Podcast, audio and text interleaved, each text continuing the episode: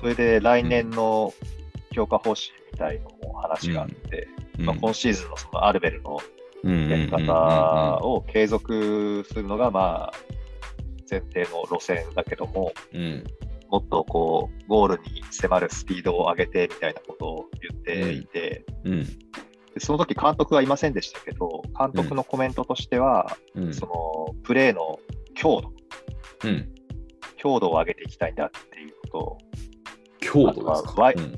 ワイドの選手ですね、ウィングとかサイドのプレイヤーは補強が必要だろうなっていう話はされてました。うーん。で、攻撃側はそういうふうにテコを入れなきゃいけない部分もあるけども、うん。守備の方は基本的には変えない。うん。うんうん話が出てましたけど、ロメロ・フランクとあのかね、いなくなっちゃったけど、だそのそう辺は。そうそうそう。うん中盤の選手で、まあ、ほら、ACL 切って復活してきた福田明人さんで、はいはいはいはい。三重県出身のはいはいはいはいはい。彼、昨日の発表では佐賀の移籍。うんうんうん。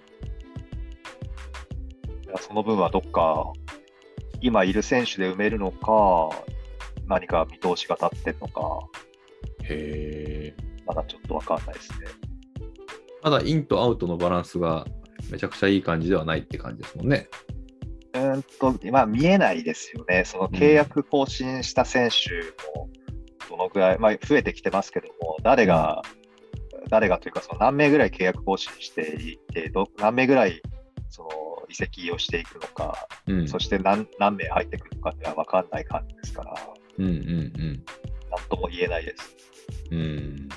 うん。ただ二十歳の選手だったから、若くて、うん。うんマリノスユース出身の。松田栄太郎、ね、あうんうんうん。なんか入ってきましたね。加入の発表がありましたので、うん。そういうふうに外からの帰ってくる人も、まあ、ちらほら今後出ていくのかなと思って見ていますけど。うん。まあ、ここっからまた多分、ホットなね、情報がいっぱいで入ってくると思うんで、インとアウトのけめ面でね。うん、その辺は本当に注目ですよ。本当に。そうか。じゃあ、RBX は来年も、ね、よりワイドな、で、速いサッカーをっていうイメージですかね。今の感じだと。早早くしなきゃいけないところは早くするんじゃないですか。その、うん。90分間ずっとゴールへゴールへあのスピード上げてみたいな感じでやってたら、うん。それは全然昔の新潟になってしまうので、うんうんそのスピードを上げなきゃいけないところと、うん。うん。落とさなきゃいけないところのメリハリをつけるんじゃないですかね、こうこの来シーズンは。うんうんうん。そっか。どう、また選手が変わるからどうなるか分かんないけど、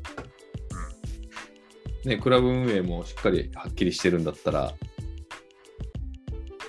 ね、しっかりとポジティブに進めたいですよね、その辺は。